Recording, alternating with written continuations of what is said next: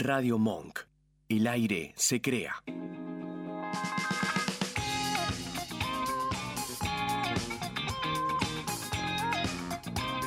Bienvenido, bienvenida. Estás escuchando a Contra Todo Pronóstico hasta las 7 de la tarde. Su conductor Esteban Chiacho, encantado de que estén del otro lado para merendar un verdadero programón. No sin antes, en esta querida Radio Monk que nos acobija con aire acondicionado, afortunadamente. Tenemos en la operación a Ezequiel Goldfried, nuestro operador, el hombre de oro, que está haciendo todo lo posible y más para que este programa salga muy, muy, muy lindo. Así que a él todo nuestro agradecimiento. Saludamos a Nacho Horta, a Facundo Pérez, ambos en un merecido descanso, no sin que este incluya mucho laburo, porque esta gente nunca deja de trabajar y crear.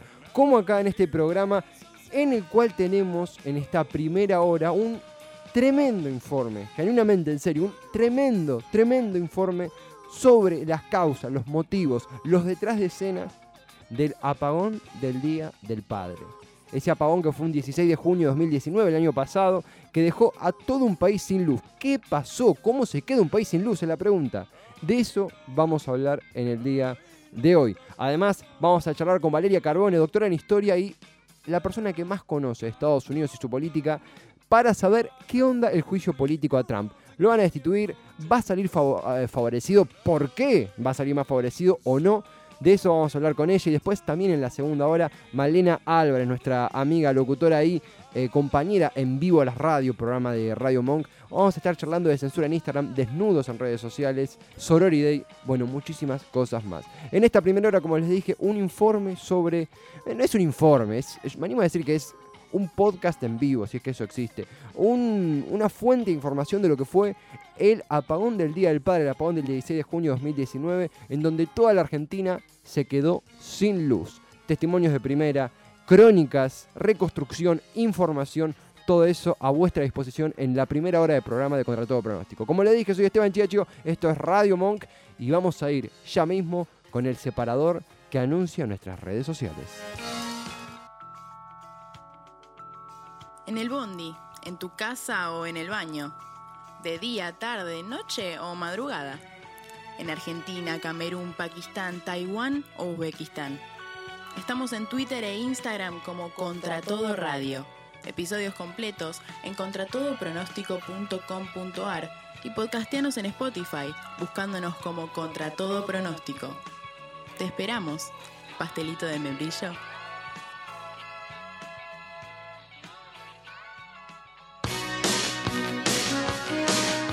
Para comenzar a ponernos a tono con lo que vamos a hablar. Esto es Bruce Springsteen, bailando en la oscuridad, Dancing in the Dark. Disfruten lo que ya venimos.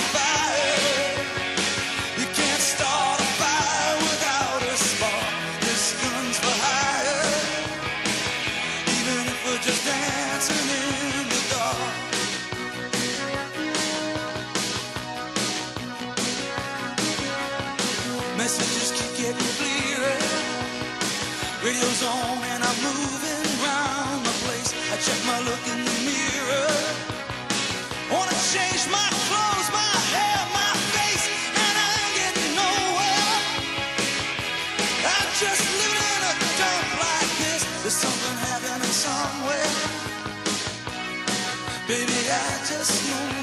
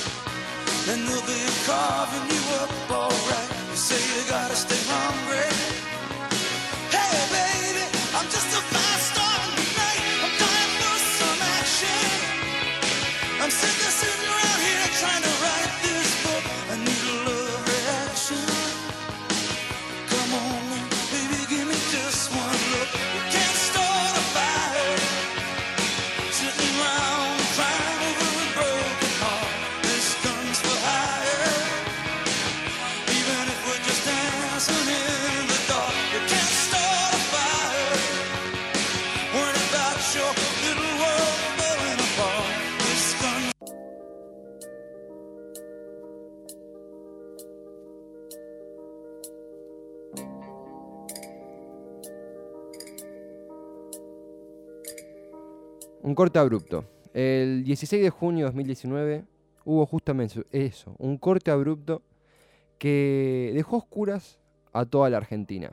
¿Cómo vamos a iniciar a hablar del 16 de junio de 2019, el día que, el Día del Padre justamente, y en el cual un apagón eh, ensombreció a toda una nación de manera inédita en nuestra historia, reconstruyendo la hora tras hora, el minuto a minuto, los primeros momentos de un día para la historia, un día donde no había lugar para lo ya sucedido. Como mencionábamos, un hecho inédito.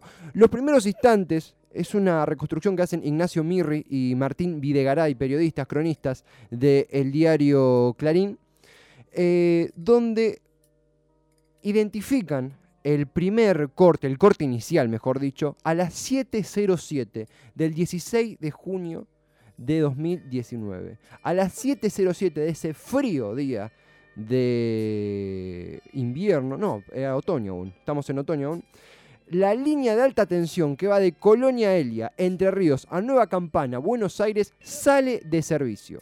La línea paralela Colonia Elia, Belgrano, que debía funcionar como reaseguro, como plan B, si esta fallaba, se cae también. Este desperfecto, bien técnico esta parte, pero es esencial para entender qué es lo que pasa en el génesis del apagón del Día del Padre. Este desperfecto desestabiliza en un instante todas las conexiones centrales de las centrales de Yacyretá y Salto Grande. Y eso hace que las dos centrales dejen de aportar energía al eje central de la energía en nuestro país, al Sistema Argentino de Interconexión Eléctrica, también conocido como SADI, la red de transporte de energía que conecta a los generadores con los usuarios en las principales ciudades del país. Esto a las 7.07.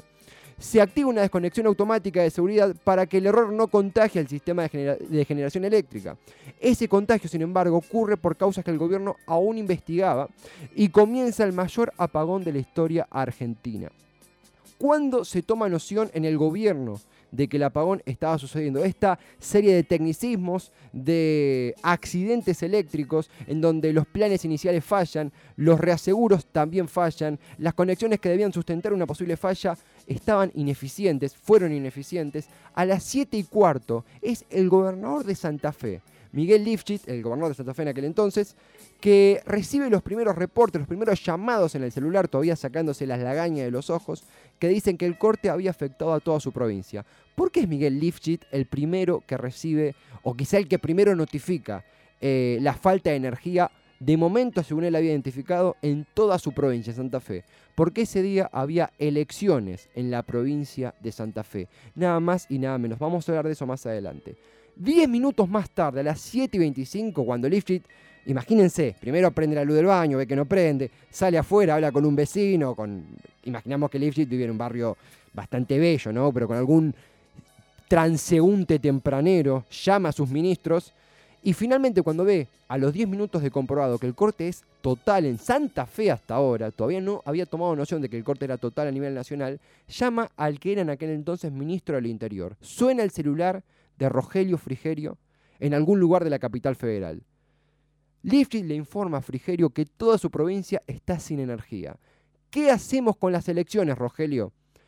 Recién despierto, todavía despatarrándose el ministro del Interior, Frigerio dice que sin importar lo que suceda, las elecciones tienen que tomar lugar, que no hay posibilidad de suspender los comicios. Diez minutos más tarde, ya estamos a las 7 y 35 de la mañana, van, ¿cuánto? Poco más de 30, menos de 30 minutos del corte. El presidente Mauricio Macri está despierto, incomprobable que esté despierto Macri a esa hora, pero no importa. Está despierto de hace unos minutos en la Quinta Olivos. Esto salió en el diario Clarín. Lee en su teléfono celular un mensaje de WhatsApp de Frigerio. El ministro le avisa al presidente en aquel entonces que hay un corte de luz en todo el país y que también afecta al Uruguay. Ya Frigerio había comprobado que el corte era nacional y que se extendía hasta el país aledaño. Incrédulo, el presidente repasa el texto en la pantalla y camina y va y viene en su habitación en el living y se fija en un televisor y ve que la luz roja del televisor, el estado de reposo de- del aparato, está encendida. Y le responde por audio a Frigerio, che Rogelio, estás flasheando, no, no hay un corte de luz total. Tarda unos minutos, esto lo pone el diario Clarín, no es un invento mío, tarda unos minutos el presidente en entender que es el reaseguro energético que permite que en la residencia de Olivos siempre haya energía, amén de un corte a nivel nacional. En efecto, Macri entonces redescubre que el corte efectivamente es a nivel total y nacional. 53 minutos después del de inicio del corte, a las 8 de la mañana, el gobierno decide poner en marcha, por primera vez en la historia, el Sistema Nacional para la Gestión Integral de Riesgo. ¿Qué es esto? Es un resguardo energético nacional, una reserva energética que, y esto no, no es chiste, no joda, no quiero sonar tremendista, pero que solo estaba reservada para casos de catástrofe, para casos extremos. Insisto, nunca en la historia el SINAGIR, como se le abrevia al Sistema Nacional para la Gestión Integral de Riesgo, se había puesto en marcha. Este sistema había sido presentado, dice el diario Clarín, en enero de 2017 como la respuesta en conjunto de todas las agencias del Estado ante diversas situaciones de crisis y emergencia. Iban 53 minutos del corte nacional de luz del apagón del Día del Padre, llovía, frío, y ya estábamos en situación de crisis y emergencia según los mecanismos del gobierno. La primera prioridad es alertar a los cuerpos de bomberos e instituciones de salud de todo el país para atender las situaciones de riesgo. A todo esto, estas, estos 53 minutos que ahora solo repasamos los vaivenes de los poderes ejecutivos provinciales y nacionales y nacional, eh, había ya hospitales, había ya guardias, había ya, ¿por qué no también remiserías, kioscos 24 horas que ya vivían la primer hora del corte, creyendo que era algo que, bueno, un, ¿cuánto puede durar un corte? ¿Cuánta extensión puede tener? La novedad es que se extienda a todo un barrio. Imaginen toda una ciudad sin luz. Imaginen una provincia sin luz. Imagínense a todo un país sin luz. Eso, aunque algunos ya no se acuerden o quieren hacerse los salames, eso pasó el 16 de junio de 2019, el Día del Padre y el Día del Apagón. Y esto es solo la primera hora del corte. Ya tenemos sistema de emergencia, ya tenemos elecciones con riesgo de suspenderse, ya tenemos cortocircuitos entre provincia y gobierno. Todo esto pasó en una hora. Probablemente vos estabas durmiendo. Probablemente vos estabas haciendo el desayuno para tu viejo, para tu abuelo, para tu tutor, para quien fuere. ¿Por qué no? Por ahí vos estabas volviendo de gira. Por ahí vos estabas, no lo sé. Pero yo sé que vos te levantaste, fuiste al, prendiste la luz del cuarto, no prendía, viste que el celular no cazaba wifi, fuiste al baño, no prendía la luz, dijiste corte de luz, la puta madre, bueno, estaremos un ratito más sin luz. Y cuando lograste cazar 4G, pusiste que podés poner Infobae o meterte un grupo de WhatsApp de amigos, lo que fuere, y te dijeron que todo el país estaba sin luz. ¿Quién no tuvo un pensamiento apocalíptico ahí? Yo lo tuve, después, bueno, volvimos a la realidad y la racionalidad nos eh, abrazó de nuevo. El servicio no se estabilizó en su totalidad hasta las 21.35, pero me estoy adelantando un poco. Quiero rescatar el trabajo, insisto, de Ignacio Mirri y Martín Videgaray del diario Clarín, dos periodistas que reconstruyeron con una precisión suiza los primeros momentos del corte de luz del apagón del Día del Padre. Las primeras hipótesis que se manejaban durante el corte y después del corte. Cito a Mirri y Videgaray de Clarín. Entre las empresas generadoras de energía donde se mastica cierta bronca por otras disposiciones oficiales, se manejan las siguientes hipótesis. Por un lado, es que en camino a lograr un ahorro económico, Camesa no midió los riesgos técnicos. ¿Qué carajo es Camesa? La compañía administradora del mercado mayorista eléctrico, formada por el Estado y entidades privadas, y es la responsable de coordinar y supervisar la operación del sistema argentino de interconexión, todas las conectividades eléctricas que sustentan al país. Entonces, la primera hipótesis es que, mira, quisieron solven- solventar gastos, quisieron guardar un poquito la plata, quisieron recortar un poco sin romper nada y dejaron al país sin luz por un descuido. Camesa estaba aprovechando la lluvia que había, que hubo ese fin de semana de junio de 2019 para obtener más energía hidroeléctrica, cuya producción es más barata que la proveniente de centrales térmicas, y en esa jugada, ese, esa jugada de ahorro, ese, ese apostar a la energía hidroeléctrica, generar energía de, esa, de ese tipo, eh, el sistema tomó agua de más, cito, tomó más agua que la que debía tomar o la que estaba preparado para tomar, se sobrecargó y nadie pudo advertir la inminencia del apagón. La otra teoría que se manejaba es que hubo un problema de configuración en las protecciones de la red eléctrica. El domingo, según Transener, ahora vamos a decir que es Transener, tranquilos, falló un tendido. Hubo un tendido de la red de interconexión eléctrica que falló. A ver, puede fallar un tendido, la ideal es que no, pero puede haber accidentes. Obviamente en estos casos hay resguardos eléctricos para que en caso de fallar un tendido no se extienda el problema y se pueda neutralizar mediante el reemplazo de ese tendido por otra red que esté viabilizada para sustentar de energía al país. Pero el que debía reemplazar al tendido que falló estaba fuera de servicio por una mudanza ya pactada con antelación de una torre. Todo esto estaba bajo la óptica de Transener, la mudanza de la torre defectuosa y su reemplazo. ¿Qué carajo es Transener? ¿Es un Transformer? Ja, ja, ja. No. La empresa Transener es la encargada del sistema de transporte de alta tensión en todo el sistema de 500 kilobytes y algunas líneas del sistema de litoral en 220. No importa, lo importante es que para entender esto, dentro del sistema argentino de interconexión, Transener es la piedra angular. Transener es el transporte de energía para que vos prendas la pava eléctrica y te hagas un café mientras ves- escuchás a Longobardi. Transener está detrás de eso, aunque no lo creas. Transener es el Messi de la energía, para entender bien en términos bien campechanos. Todas las pelotas van a ella. Falla Transener, falla la Argentina. Camesa, reconstruyendo eh, lo dicho, se encarga de supervisar, moderar el correcto transporte que realice Transener desde los diferentes puntos interconectados de la Argentina, de la red eléctrica de Argentina. Todos recordamos que ese día, insisto, día de lluvia, día del padre, ¿saben por qué? Vamos un dato personal y es lo único personal que voy a decir al respecto. Yo me acuerdo de ese día y no me, no me lo voy a olvidar más. Y lo tengo presente no solo porque era el Día del Padre, un saludo a mi hijo que está escuchando, eh, no solamente porque era el Día del Padre, sino porque yo el día anterior me puse de novio. Único dato personal que voy a decir. La verdad que en mi, eh, en mi biografía está un día muy contento y un día de muchos enigmas, así que es algo que lo tengo hermanado a eso. Es único dato personal que voy a decir porque yo no soy el protagonista, el protagonista es el apagón. A las 15 y 20 de la tarde todos nos acordamos que estábamos mirándonos las caras diciendo, boludo, se cortó la luz en todo el país. Y a las 15 y 20, Gustavo Lopetegui, secretario de Energía, da la conferencia de prensa más vergonzosa, me animo a decir, del 2000 para acá. S- Saco a, a lo que es el del arruismo, saco esa parte, saco si quieren el que depositó dólares, recibi- recibirá dólares. Diferente porque eran presidentes, en fin, pero es una de las conferencias más vergonzosas de la historia del país. Gustavo Lopetegui, secretario de Energía, a las 15 y 20, con el corte aún afectando a gran parte del país, dice que se produjo una desconexión total del sistema que iniciaron las computadoras que rigen al mismo cuando detectan desequilibrios que pueden causar un daño mayor. Ese desequilibrio que generó el detectar problemas en la red hizo que en milisegundos se desconectara el sistema para proteger y impedir un mayor daño. No están entendiendo mucho, tranquilos, no se entendió un carajo lo que dijo Lopetegui. No se hagan drama porque fue apilar excusas de manera desprolija para no decir lo que dijo instantes después. Lopetegui señaló que no hubo intervención humana, esto quiere decir descartar cualquier, eh, mm, desde lo que es un atentado, hasta un atentado energético, hasta lo que puede ser un, un error humano, y admitió, después de todos los regates y todas las rabonas que hizo para no decir lo que dijo después, dijo, no sabe por qué ocurrió el evento que generó el apagón.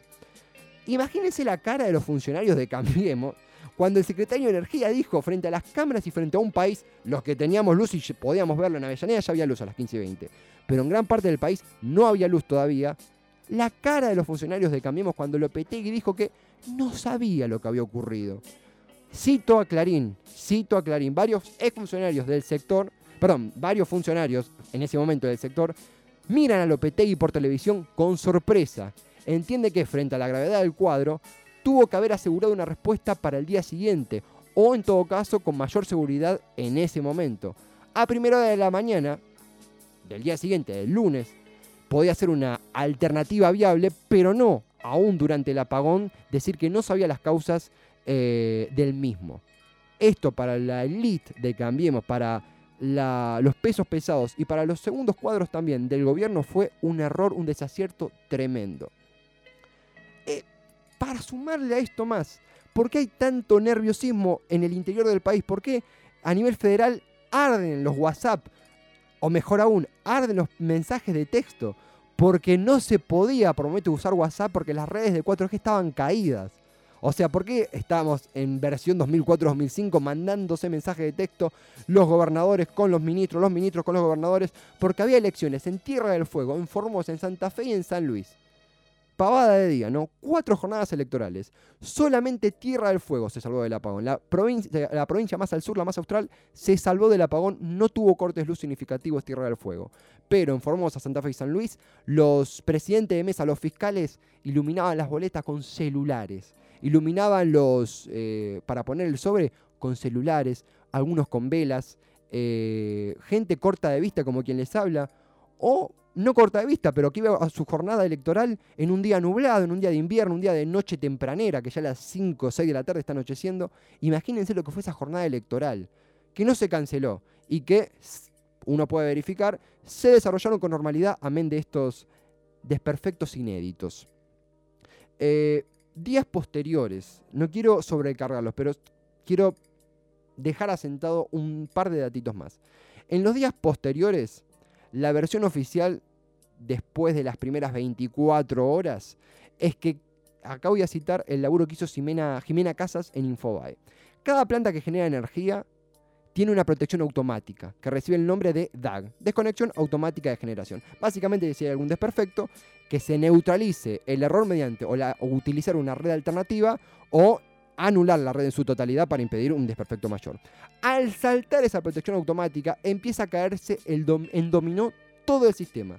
En efecto, el corte masivo de energía eléctrica que afectó este domingo a todo el país, ese domingo a todo el país, se originó, según fuentes oficiales, por un colapso en el sistema argentino de interconexión eléctrica, el SADI.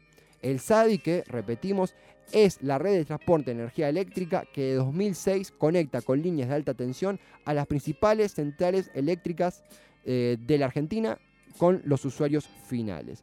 Por un lado tenemos el SADI, que es quien modera el transporte de energía que hace Transener. Se le adjudica esta nota de Infobae al SADI el, el error, o mejor dicho, el corazón del problema. Sin embargo, recuerden los nombres sencillamente. Es complejo, es un tema sumamente pesado el tema de la energía, pero lo importante es reconocer los actores que estaban en juego. El SADI como supervisora de que la energía sea transportada y el Transener, como quien la transportaba. ¿De quién es la responsabilidad? Eh, entonces, 72 horas, vamos 72 horas después del apagón masivo. Chequeado, la página web Chequeado, cita a EconoJournal, un sitio especializado eh, en energía que hizo una investigación apenas sucedido el suceso, en pos de entender lo sucedido. Y ahí vamos de vuelta a Transener. El 18 de abril, cito a Chequeado, dos meses antes del apagón, la línea de transmisión Colonia Elia, Nueva Campana, miren cómo volvemos al principio, que lleva energía desde las centrales de Yacyretá y Salto Grande hacia Buenos Aires, salió de servicio para ser reubicada por reubicación de una torre en el cruce del río Paraná-Guazú. ¿Qué pasó? Simplemente una torre esencial que portaba energía, que daba energía, que permitía y articulaba la- el transporte de energía en la red de interconexión eléctrica del país, salió de servicio para ser atendida por mejoras y se puso en funcionabilidad a una red alternativa. Pero, por lo tanto, se venía eh, operando con la línea paralela de 500 kilovoltios Colonia Elia Belgrano. Esa es la red alternativa que reemplazó a la red que fue a mejoramiento, que fue a reparación. Eh, en esta última red, la que reemplazó a la de Colonia Elia Nueva Campana, se produjo un cortocircuito a las 7.07 del domingo del apagón. Simultáneamente y por causas que, estamos hablando de esto 72 horas después del apagón, aún no son precisadas, se desenganchó la línea de 500 kilovoltios Mercedes Colonia Elia y esta zona que se desconecta, que deja, que es el génesis del apagón, que es el corazón, que es el punto inicial del apagón del Día del, del Padre, era operada, era responsabilidad que esa vía alternativa pudiera sustentar y no hubiera desperfectos mientras reemplazaba a la, que, a la línea inicial, a la, a la a la torre de energía inicial, La, eh, la empresa, la entidad que debía encargarse de que dicho reemplazo funcionara y no generara un desperfecto era Transener. Por ende recae en Transener la responsabilidad, dice chequeado. De nuevo, ¿qué carajo es la empresa Transener? Es la encargada del sistema de transporte de alta tensión en todo el sistema de 500 kilobytes eh, o kilovoltios en nuestro país. Dentro del sistema argentino de interconexión, Transener es la piedra angular. Vamos a hacer una pequeña pausa porque si no estamos eh, sobrecargándolos de, información, pero lo esencial y lo último que vamos a decir para cerrar esta, este ping-pong de acusaciones, este volei de acusaciones, Transener, Lopetegui, eh, la energía por aquí, el apagón por allá. El 16 de junio, eh, perdón, perdón, a comienzos de julio, a comienzos de julio, pocos días, poco menos de dos semanas después del apagón, finalmente Lopetegui se digna a intentar, a balbucear algunas respuestas y responsabiliza a Transener por el apagón masivo del 16 de junio. Transener pide disculpas públicas en un comunicado que realiza la entidad, pero sin embargo también limitaron la responsabilidad propia del corte de luz debido a que afectó a Argentina, Uruguay, parte de Paraguay, parte de Brasil. Ya se comenzaba a diseñar el mapa entero del corte, debido a que este fue, según Transener, debido a circunstancias extraordinarias que se habrían combinado para que la mañana del domingo 16 de junio se produjera la interrupción del sistema eléctrico de todo el país. A través de un comunicado más técnico también, la compañía hace referencia a condiciones climáticas adversas y al bypass, a esa bendita reparación, a ese reemplazo, a esa sustitución de torres que involucró a la línea Cam- Campana Colonia y a la línea Colonia Elia Manuel Belgrano en el traslado de la torre que en el comunicado se identifica como la Torre 412. También al despacho responsabiliza la, la empresa Transener de generación asimétrico que según el documento se vio las condiciones de baja demanda con fuerte preponderancia del norte del país. ¿Qué significa eso? Que en un momento de baja demanda energética se produjo un desperfecto eléctrico que no permitía tener los mecanismos de seguridad y contención necesarios para poder alertar el desperfecto eléctrico que se advenía en las torres, en la torre eh, 412. ¿Es un descuido o es un hecho inédito? ¿Es circunstancia extraordinaria o es falta de atención por parte de Transener? Insisto, las conclusiones tendrán que ser propias, pero déjenme decirles por favor eh, algo más. Para la empresa Transener, esto evidencia fehacientemente que la falla no fue consecuencia de subinversión alguna. Y para demostrarlo, la compañía cita un par de, de especialistas y bueno, en fin, cita gente que la hace quedar bien. Lo que básicamente hace la empresa es mostrar, che, miren, yo no dejé de invertir, yo no me descuidé, esto fue algo extraordinario, fue el clima, eh, fue la mariposa, como dice el chiste de los Simpsons. En efecto, lo que dice la, empresa es que no había forma de prevenir semejante accidente energético, eh, contradiciendo al eh, ministro Lopetegui, al secretario Lopetegui, que, palabras más, palabras menos, hablaba de un descuido por parte de la empresa. Vamos ya a cerrar esta parte porque es muchísima información. El 5 de julio, casi tres semanas después del apagón, se anuncia que todos los usuarios del servicio eléctrico de la Argentina serán compensados por el apagón del domingo 16 de junio, que dejó sin suministro eléctrico a todo el país. Para ello, el Ente Nacional de Regulación de Electricidad definirá en 45 días los montos y la forma en que se abonarán. Muy lindo esto, mucha gente se le quemaron aparatos, mucha gente electrodependiente pasó situaciones aún más críticas. Para el 5 de julio se nos avisaba que iba a haber una compensación, que el ENRE iba a identificar cuál iba a ser la suma compensatoria, que bueno, que se iba a hacer justicia por todos los afectados y afectadas por el corte de luz. Las bolas. Cuatro días más tarde, el 9 de julio, se anuncia el acuerdo entre el Gobierno Nacional y las eh, entidades eléctricas para resarcir a usuarios en el plazo de 36 meses. Esto quiere decir que al usuario que se le quemó un televisor, por ejemplo, la heladera, durante el apagón del día del paro de 2019, recién va a obtener la compensación por dicho electrodoméstico quemado. Y estoy con un caso liviano, ¿eh? porque hay gente que le ha pasado mucho peor, y hablo de los electrodependientes. Esa compensación por el televisor quemado le va a llegar en 2022. La inflación se, va a encargar de licuar todo, quédense bien tranquilos. Pero eso es aún en los casos de mayor emergencia, el gobierno de Macri siempre tenía tiempo para eh, escupirnos en la cara. Pero no importa, porque no, no, no es el punto eh, denunciar un gobierno que ya no está, pero sí dejar en claro cómo accionó el gobierno de Macri a partir de este siniestro. Una semana después del apagón, el gobierno designó a la Universidad Nacional de La Plata para explicar las causas. Nos vamos a ir hasta el siguiente bloque, no sé si tenemos el audio de Patricia Arnera. Una semana después del apagón, una semana después del apagón, el gobierno designó a la Universidad Nacional de La Plata para explicar las causas del mismo. 18 días después del apagón, Patricia Arnera, directora del Laboratorio de Alta Tensión de la Facultad de Ingeniería de la Universidad Nacional de La Plata, brindó una entrevista con FM Cielo 103.5 para explicar su informe final y las conclusiones de la Universidad de La Plata respecto al apagón. Lo escuchamos.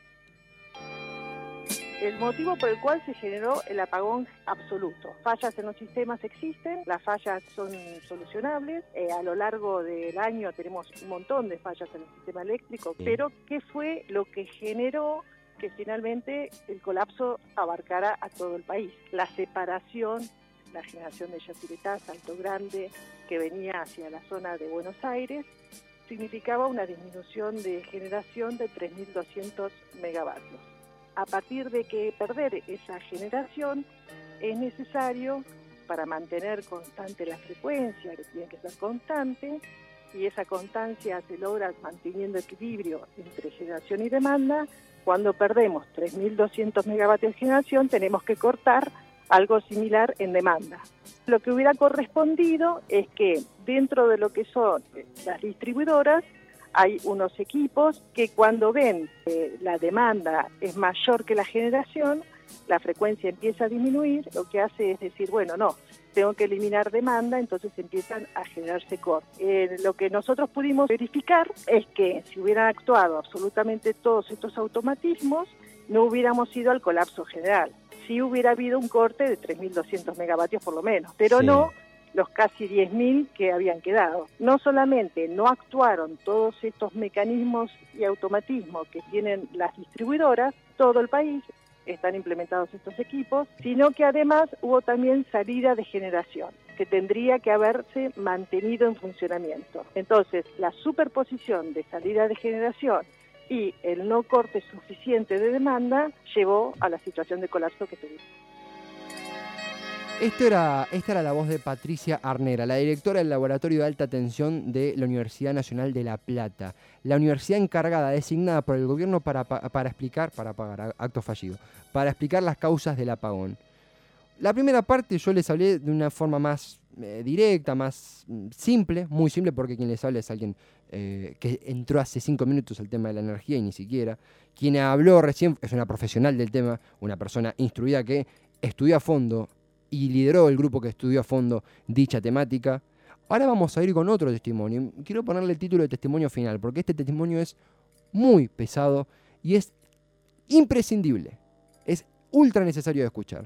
Vamos a escuchar ahora en diferentes audios que hemos realizado, que hemos pedido, testimonio que hemos consultado, a Belén Enis. Belén Enis es la vicepresidenta del Observatorio de la Energía, Tecnología e Infraestructura para el Desarrollo, también conocido como UETEC. La entidad que ha puesto ojos, que ha puesto cuerpo, energía y cerebro en estudiar también independientemente a la Universidad de La Plata las causas del apagón del Día del Padre.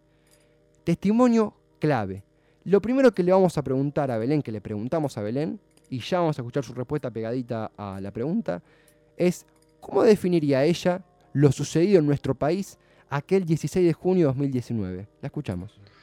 El 16 de junio de 2019 en la Argentina eh, ocurrió para nosotros la peor catástrofe eléctrica de la historia nacional. Esa es la gravedad que le atribuimos al hecho, a lo sucedido. En realidad, en primer lugar, por lo inédito eh, de la falla que se produjo. Y en segundo lugar, por la magnitud que tuvieron las consecuencias de esa falla. Entonces, desde OETEC nosotros hablamos no de apagón, de un simple apagón que puede ocurrir cuando en algún momento determinada zona de una ciudad o este, de un barrio se puede llegar a quedar sin luz por unas horas, sino de un colapso, de un colapso total del sistema eléctrico a nivel nacional. Por eso eh, hablamos de, de una gravedad inusitada de este hecho.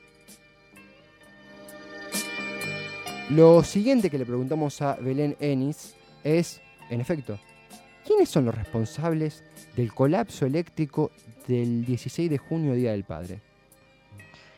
Para nosotros el máximo responsable de este colapso eléctrico fue Mauricio Macri, no solamente por estar eh, a la cabeza del Ejecutivo y haberse encargado, digamos, de llevar adelante una política de achicamiento de la inversión pública. Recordemos que la inversión en líneas de alta tensión fue cero durante la era Macri. Y además haber permitido esta anarquía de mercado en donde las empresas hicieron jugosas ganancias durante los últimos cuatro años e invirtieron absolutamente nada. Entonces ahí tiene una parte de responsabilidad. Otra parte de responsabilidad es haber nombrado gente a cargo de, digamos, de energía, como el OPTI, que es una persona que no estaba apta para llevar adelante el cargo. Tampoco las, autoridades que en ese momento estaban eh, en Camesa, eh, por ejemplo, Cairela, que es el gerente general, es un economista graduado de Estados Unidos, un hombre del OPTI, pero que tampoco está formado para, para desempeñar ese cargo. Y además tenemos eh, las responsabilidades de las empresas. Por un lado, eh, Transener, que era la que se encargaba de operar y de mantener las líneas, que sabían sus técnicos que la famosa Torre 412 estaba comprometida y sin embargo las obras se postergaron. Y por el otro lado, eh, la empresa que es propietaria de las líneas, Yacilec. Y un dato no menor, esta es una empresa en la cual el expresidente Mauricio Macri tenía acciones. Entonces es un cúmulo de responsabilidades. Claro, necesario, imprescindible, conciso, esencial. El testimonio de Belén Enis, la vicepresidenta del Observatorio de la Energía, Tecnología e Infraestructura para el Desarrollo, OETEC, entidad, insisto, que analizó, investigó, ahondó en el apagón del Día del Padre de forma independiente para comprender qué sucedió. Clarísimo, clarísimo lo que dice eh, Belén Enis. Pueden sacar sus propias conclusiones, por supuesto, por supuesto, pero es esencial ir a las raíces, ir a los conocedores y las conocedoras del a, asunto, más allá de cualquier presentación que pueda hacer un humilde servidor. Quiero mandarle un saludo muy grande a los amigos, los amigues del Forito que están escuchando, un gran grupo de, personas, compañeros, camaradas, que hacen el aguante y que no saben cuánto significa que estén del otro lado, pudiendo poner oído a, a este informe que hicimos con mucho amor, sudor y lágrimas, por supuesto, pero sobre todo sin luz. Última pregunta que le hicimos a Belén Enis, es la obvia, no la que ustedes deben estar haciendo, preguntando, cuestionando en casa, es, ¿esto se pudo haber evitado? Y, aparte de esto, ¿qué le generó la explicación oficial? La escuchamos. Esta catástrofe podría haberse evitado, lógicamente, haciendo las inversiones necesarias.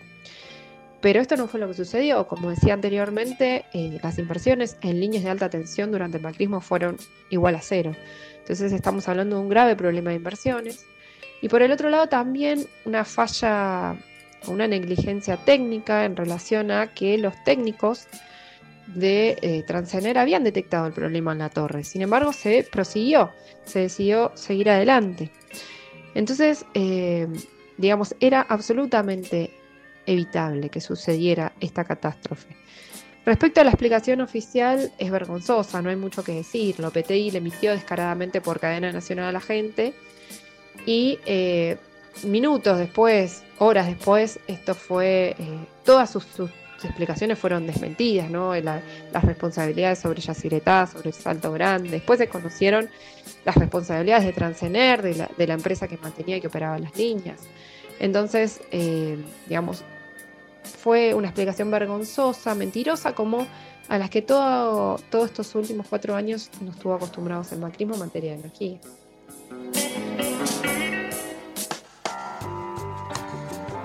En el gran banquete de la política, nosotros nos encargamos de la sobremesa.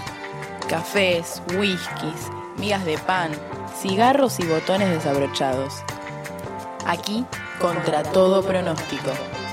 El barque de onda te envuelve lo que sobró del Morphy para que te lo lleves a tu casa y lo ataques de bajón.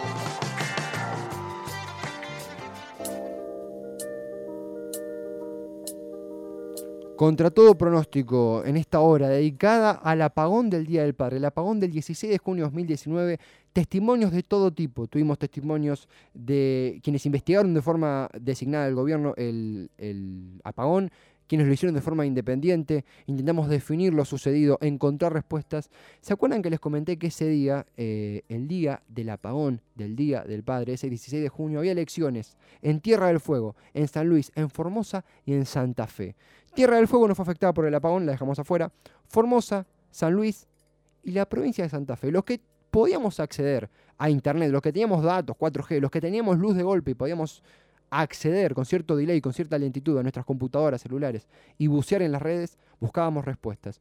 Una de ellas fue las que dio en un hilo tuitero que armó eh, un abogado de Santa Fe buscando respuestas, buscando calmar la ansiedad social ante el apagón que dificultaba un día de elecciones, las elecciones que se daban en la provincia de Santa Fe. Quien está del otro lado es Domingo Rondina, como le mencionaba, abogado santafesino. Domingo, bienvenido a Contra Todo Pronóstico, aquí Esteban Chiacho, ¿cómo estás? Hola Esteban, ¿cómo te va? Gusto en escucharte. Encantado de saludarte, eh, Domingo. Una pregunta medio genérica, pero ¿qué recordás de ese domingo del apagón, día de elecciones en tu provincia? Ese hilo que armaste en Twitter, ¿qué te generó ese día? Bueno, eh, vos viste que hay toda una, una fantasía no tan fantástica que todos alguna vez nos planteamos cómo afecta la electricidad a nuestro, nuestra vida normal. Totalmente. Y si en un día cualquiera, indudablemente, afecta muchas de tus actividades, en un día de elecciones se vuelve preocupante. Ese día yo siempre voy a votar bastante temprano y ya antes de salir de casa, antes de que empiece el comicio, estaba cortada la luz. Entonces, creo que se cortó siete y media, una cosa así. 7 y 7, justito. 7 y 7. Y bueno, obviamente, como uno se dedica a estas cosas, lo primero que se me cruzó en la cabeza fue cómo va a afectar esto eh, la elección. Primero pensé en el escrutinio, Totalmente. que bueno, que depende de un montón de equipos informáticos, etcétera. Obviamente era una situación preocupante, pero uno siempre tiene la expectativa de que vuelva más rápido. Cuando tomé noción de que el apagón era nacional, la preocupación se empezó a incrementar, porque uno se plantea, bueno, ¿cómo se hace el escrutinio?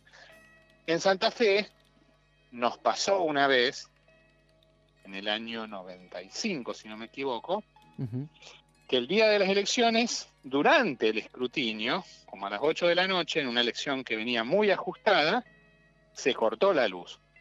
Y al volver la luz, los guarismos que venían dándose estaban invertidos, con lo cual siempre hubo muchas sospechas sobre el resultado de esa elección. Eh, bueno, obviamente entonces, entre que teníamos ese día elecciones y el recuerdo de aquellas elecciones, en Santa Fe empezó a haber mucho nerviosismo. Pero después, al llegar a la escuela donde tenía que votar, descubro que el acto ya estaba siendo afectado en, su, en la emisión del voto, no solo en el escrutinio, que era lo primero que me había preocupado. Si no, en ¿Por co- qué? Bueno, por- ¿Cómo sería eso? y claro, porque, a ver, las mesas con las autoridades de mesa se ubicaban afuera de las aulas. Claro. Eh, normalmente en Santa Fe, como votamos con, con boxes, con, eh, eh, Boleta única. con boleta única, pero votamos con boxes, o sea, con cuartitos de cartón. Claro, digamos, capto. Sí, unos, sí, sí. unos cuartitos de cartón que se arman. Claro. Sí, sí. Eh, las autoridades se suelen meter adentro del aula, porque los boxes se ponen también en- adentro del aula. Claro. Eh, en este caso, las autoridades se fueron afuera para poder tener un poco de luz, porque adentro del aula no había luz. Eh, sumado eh, a que, bueno, si bien las autoridades ahora tenían luz, adentro vos no tenías mucha luz. Entonces también empezaron a sacar después los boxes hacia los patios, Luz natural. pa- buscando luz natural. Claro. Para colmo era un día no muy luminoso, Totalmente. eh, con lo cual se complicaba la emisión del voto. Eh, a- Obviamente también nos hace reflexionar sobre cómo funcionaría eh, la emisión del voto electrónica. totalmente. Yo que soy de los partidarios del voto electrónico, debo decir que ese día me replanteé varias cosas, porque uno tiene que pensar, bueno, a ver, tenemos también nuestros sistemas eh, tan montados sobre lo eléctrico que hay que pensar qué pasa o cómo se hace cuando se corta la luz, porque es algo que, no es imposible. Además, eh, algo que se daba, ¿no? Esto de que vos mencionaste de que al principio todos en nuestros hogares, Santa Fe, Buenos Aires o donde fuere, creíamos que era un corte local, un corte doméstico, un corte... eh, uno iba haciendo la evolución. Es en mi casa, es en mi barrio, es en mi ciudad, es en mi provincia, es en el país. Y vos desarrollaste algo muy interesante, eh, un hilo en Twitter explicando, de alguna manera buscando calmar y buscando cierta racionalidad en un día tan caótico como fue ese. Eh, ¿Y cuál fue la interacción con la gente a partir de ese hilo que armaste? ¿Cómo fue el desarrollo? ¿Tenías internet en tu computadora, en tu celular? ¿Cómo fue la- el cranear ese hilo? Sí, yo tenía internet en mi celular eh, a través de, de la red de la compañía telefónica, Claro. porque digamos mi wifi, por supuesto, no funcionaba. Entonces, a través de eso, traté de tranquilizar, si bien, digamos, yo estaba bastante preocupado, traté de, de tranquilizar a los demás, porque, bueno, acá había mucho nerviosismo. A mí me llamaban eh, funcionarios y políticos eh, pidiéndome mi opinión, pensando en que había que suspender el comicio. Claro. Entonces, eh, yo lo que decía es, bueno, tratemos de votar de la manera que podamos, buscando luz natural, ayudarnos con velas, con linternas, eh, tratando de reforzar también la presencia policial, porque obviamente esta situación hacía que se generaran discusiones, que se generaran dudas, y viendo cómo evolucionaba durante el día.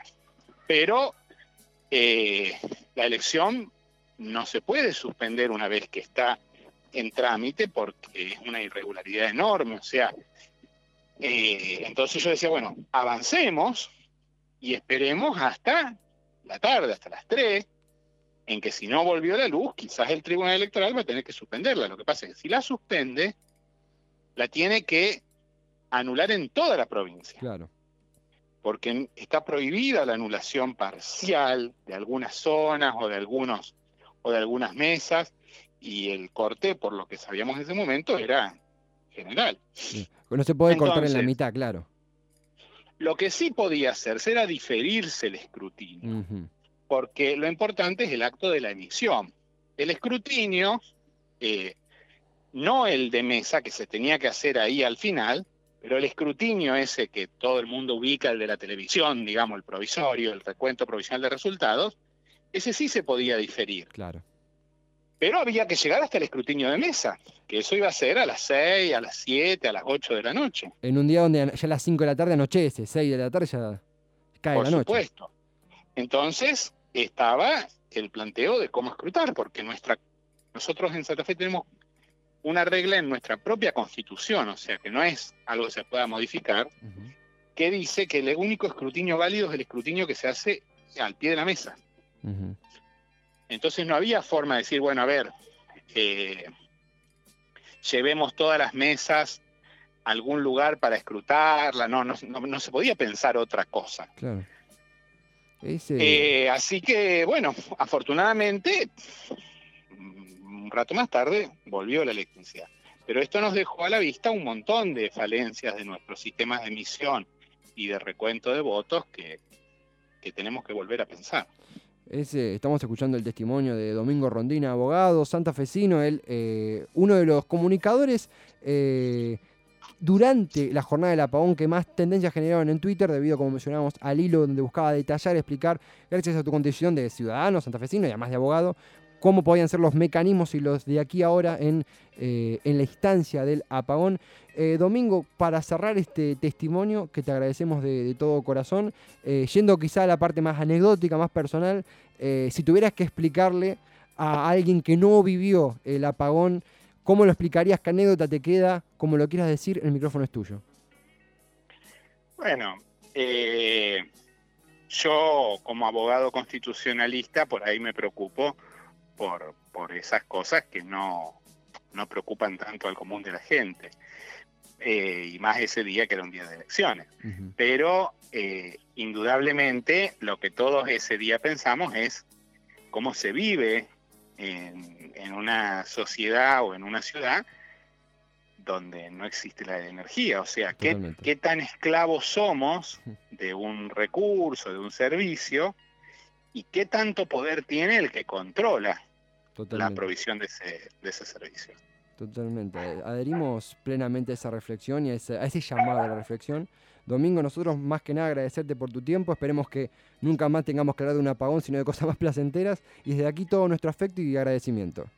Muchas gracias a ustedes. Un placer, Un gran saludo. Gran saludo a Domingo Rondina. Él es abogado, es de Santa Fe y uno de los comunicadores improvisados o, o gente que se puso a comunicar, a buscar instancias de comunicación en Twitter en este caso, durante el apagón que afectó a Santa Fe, como a todo el país, en su condición de abogado. Y esto interesante que mencionaba de que políticos le consultaban por su condición de jurista, de abogado, si era viable cancelar las elecciones o no, posponer las elecciones o no, pausar las elecciones o no, debido al apagón que afectaba, como mencionaba Domingo, a, su provincia, al punto de, con luz natural, orientar a los comicios para que se pudieran desarrollar. Las elecciones se desarrollaron finalmente, finalmente con normalidad, la luz volvió en Santa Fe, en el radio entre las 4, las 5, las 7 de la tarde. En fin, em, hablaba de esclavos de la electricidad y adherimos bastante a eso, eh, eh, nuestro amigo Domingo Rondina, como si las ciudades cuando no tienen electricidad, efectivamente, literalmente se quedan en blanco y negro. Por eso este tema de la banda británica Dobbs, un tema titulado Black and White Towns, que también suena en el FIFA 06. Quiero reivindicarlo, quiero recomendarlo. En esta tarde contra todo pronóstico, el especial del apagón llega a su fin. Ojalá lo hayan disfrutado. Quédense escuchando porque tenemos otra hora increíble en el porvenir de este programa que llamamos Contra todo pronóstico. Quien les habla Esteban Checho en la operación Ezequiel Goldfried. Los queremos mucho y como siempre decimos, disfruten esta ópera prima, Black and White Towns.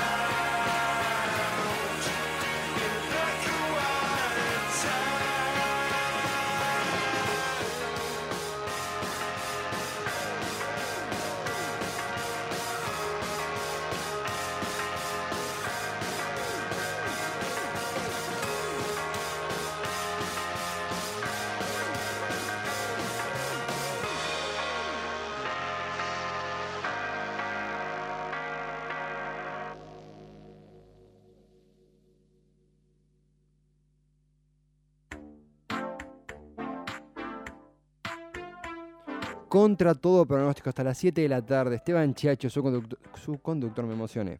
Ezequiel Goldfried, nuestro hombre de oro en la operación. Vamos a hablar de un tema tremendamente interesante y necesario. ¿Querés entender qué es lo que pasa con Trump? ¿Qué es ese juicio político al que está siendo sometido? ¿Qué cometió? ¿De qué se lo acusa, mejor dicho? ¿Lo beneficia? ¿Lo perjudica? ¿Por qué lo beneficia? ¿O por qué lo perjudica? Vamos a hablar con la 10 en este tema. Su nombre es Valeria Carbón, es doctora en historia y la persona, al menos en Argentina, y me animo a decir en Latinoamérica, que más sabe, que más latinatada a la hora de hablar de política estadounidense.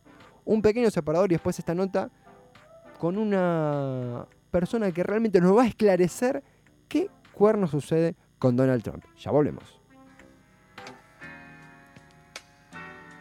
La política que se siente en el alma, en la cabeza, en los bolsillos y en los pies. Aquí, contra todo pronóstico. Un equipo que trabaja sonriente en búsqueda de primicias e historias nuevas, con el optimismo de un pequeño pueblo soleado a punto de ser arrasado por la bomba nuclear de las obligaciones mundanas.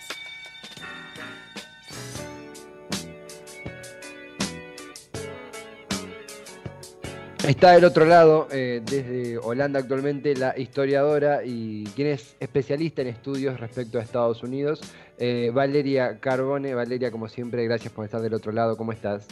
No, a ustedes, muy bien, por suerte. Un, un verdadero placer. Eh, ayer nos topamos, o los que ya estamos en tema, quizás comenzamos a ahondar en lo que es el juicio político a, a Trump en el Senado, la votación en el Senado. Si para un inexperto en la materia, eh, ¿cómo explicarías este proceso? ¿Cuánto tiempo toma? Eh, ¿Qué significa que el juicio político contra Trump esté en instancia, instancia del Senado? Mira, bueno, te cuento, vos interrumpime cuando te parezca conveniente. Por Mira, en este momento el juicio político pasó al Senado en los Estados Unidos, eh, si bien en, la Constitución no está definido muy claramente cómo es el procedimiento del juicio político, se toma como antecedente los juicios políticos anteriores, que son el de Andrew eh, eh, Johnson en 1868 y el de Bill Clinton en el 98-99. Entonces, básicamente ayer que fue el primer día, una de las cosas que sucedió fue que se tuvieron que poner de acuerdo en el Senado sobre cómo iba a ser los detalles de procedimiento. Eh, hago la aclaración por, por- para aquellos que no lo tengan en claro de que en Estados Unidos eh, el, el proceso de juicio político tiene dos partes. Primero empieza en la Cámara Baja, en donde se debate sobre cuáles serían los artículos sobre los que se discutiría la acusación o cuál sería la acusación. Entonces, en este caso, la Cámara Baja actúa como una suerte de fiscalía y después pasa al Senado, que es el que sentencia. O sea, ahora está en manos del Senado eh, destituir o no destituir a Trump en base a lo que pase a continuación. Hoy, que es el segundo día, empiezan lo que serían de alguna manera los alegatos. Entonces, las partes, tanto la parte acusadora como la parte de la defensa, que es la de la, de la Casa Blanca, con, con los representantes de la Casa Blanca y los abogados de Trump, van a presentar sus argumentos y lo siguiente, que sería ya la semana que viene, eh, es que los senadores, en base a lo que pase hoy, van a hacerle preguntas a las partes y en base a eso va a seguir el proceso hasta ver si se lo destituye a Trump o no. Eh, te, te consulto respecto a la composición eh, partidaria del Senado, porque si uno indaga un poco, quizá en algunos portales más, no tan de política internacional, sino más de, diferentes aspectos, se habla de la gravedad de un juicio político, pero si uno indaga más, hay una especie de, no sé si la palabra es seguridad, pero armonía en el Partido Republicano, en los foros, en las páginas de dicho sitio, de dicho partido, respecto a que la mayoría republicana garantiza que Trump eh, no va a afrontar un proceso efectivamente de destitución, no va a ser destituido, mejor dicho. ¿Esto efectivamente en tu opinión? ¿Realmente no hay, hay muy pocas chances de que Trump sea destituido o esto no es así? ¿Qué, qué sentís? Mira, yo veo dos escenarios posibles. Eh, el primer escenario es, como vos decís, el tema de que el hecho de que en el Senado hay una mayoría republicana, o sea, hay 53 eh, senadores republicanos y 47 senadores demócratas. Dado que para destituirlo a Trump se necesita eh, con toda seguridad una mayoría de dos tercios que serían 67 votos o una mayoría simple que es una, una mm, eh, una cantidad de 51 votos, sí o sí los demócratas necesitarían que algunos republicanos voten a favor de destituirlo. Claro. Dado que, según lo que pasó ayer, ayer, como te decía antes, lo que sucedió fue que se pusieron de acuerdo en el tema del procedimiento, en el tema de las normas. Y ambas partes, tanto demócratas como republicanos, tenían su propia propuesta sobre cómo llevar a cabo esas normas. La realidad es que ayer los republicanos votaron en bloque y salió eh, a favor de los republicanos cómo sería el procedimiento. ¿Eso qué significa? Que no se en esta, por lo menos en esta primera instancia, no se van a presentar declaraciones de testigos de la Casa Blanca ni documentación que avale las acusaciones de la Cámara Baja. Entonces, si yo me guío por el antecedente del día de ayer, los republicanos van a votar en bloque, ningún republicano va a darse vuelta, entonces el juicio político no se va a suceder. Hay algunos que tienen la esperanza eh, y con esto ya cierro la, la respuesta para no hacerla larga, hay algunas No, que no, tienen la esperanza de que, eh, no, hay algunos que tienen la esperanza de que lo que un escenario posible, por decirlo de alguna manera, es que el Senado decida destituir a Trump para que pueda asumir Mac- eh, Mike Pence, que es el vicepresidente el que se haría cargo en un escenario de destitución del presidente norteamericano. Lo que sucede es que, eh, visto en forma muy pragmática, la realidad de sustituir a un presidente en el mes en el que empiezan las primarias partidarias, no sé si sería como una buena movida política para el Partido Republicano, digamos, porque tendrían que eh, surgir algún candidato medio de la nada, que bien podría ser este Mike Pence, y estamos además en pleno año electoral. Así que, digamos, si bien es un escenario de lo posible, creo que es el menos probable. Eh, para, eh, es clarísimo cómo, cómo lo explicás, eh, Valeria. Estamos charlando con Valeria Carbone. Ella es historiadora y además una de las mayores conocedoras en temática política estadounidense aquí en nuestro país. Respecto a de qué se lo acusa a Trump, es, un asunto que involucra al gobierno ucraniano, a la familia Biden, Biden precandidato demócrata, uno de los que encabeza las encuestas. Eh, ¿Es correcto decir que Trump alentó a que el gobierno ucraniano investigue a la familia Biden para eh, desprestigiar un posible rival en las elecciones? ¿O, o cómo lo describirías vos dicho suceso? Bueno, mira, esa es la, la- una de las acusaciones, digamos, y cómo empezó esta, esta última movida del juicio político, porque, a ver, eh, Trump hace tres años que es eh, presidente, hace tres años que asumió. Ya desde antes de que asumiera se hablaba de la posibilidad de hacerle un juicio político. Primero fue ver cómo se podía evitar que asumiera y después fue por el tema de todo el informe Mueller relacionado con la posible perdón, interferencia rusa en las elecciones. Ahora la acusación principal es el la, la- acusación principal es que Trump le habría pedido al gobierno ucraniano que investigara a la familia Biden, sobre todo al hijo de Joe Biden, sobre posibles negocios mal habidos en Ucrania. Para lo cual, y acá es donde entra la figura del abuso de poder, porque en realidad no, la acusación no se basa sobre eh, el pedido de investigación al gobierno de Ucrania, sino sobre el abuso de poder. ¿Por qué? Porque para hacer esto, Trump lo que habría hecho es eh, retener ayuda militar a Ucrania por millones de dólares a cambio de que el go- gobierno ucraniano iniciase esta investigación y además anunciara públicamente que se estaba haciendo la investigación. El segundo artículo sobre el cual están haciendo la acusación, el primero es abuso de poder y el segundo es que durante la investigación que se realizó en la Cámara Baja, la Casa Blanca le prohibió a altos funcionarios de la Casa Blanca, entre ellos eh, John Bolton, eh, que se presentasen como testigos en la investigación de la Cámara Baja. Entonces eso, la figura que ataron eh, en la Cámara de Representantes fue la de obstrucción de la justicia. Entonces son los dos principales, las dos principales acusaciones. Obviamente lo que Trump salió a decir es que primero salió a decir que nunca había tenido lugar la conversación y después salió a decir que había sido una mera sugerencia, como una suerte de charrasquillo. Este, pero sí, de alguna manera la idea era tratar de involucrar eh, a el que en este momento aparece como el principal candidato por el Partido Republicano y según lo que están diciendo las encuestas sería el contrincante de Trump para las elecciones. Eso habría está por verse, digamos, pero el escenario es un poco ese. Que va a ser este debate presidencial en caso de que, bueno, Trump llegue a la, a la renom- nominación republicana, que es muy probable, Biden gane las primarias demócratas, es un debate presidencial con, bueno, un trasfondo muy fuerte, ¿verdad? No, se van a tirar con todo. O sea, si realmente esos son los dos este, candidatos que terminan eh, para la general, eh, sí, se van a tirar con todo porque eh, Trump va a hablar de casa de brujas, de que durante cuatro años lo han querido destituir.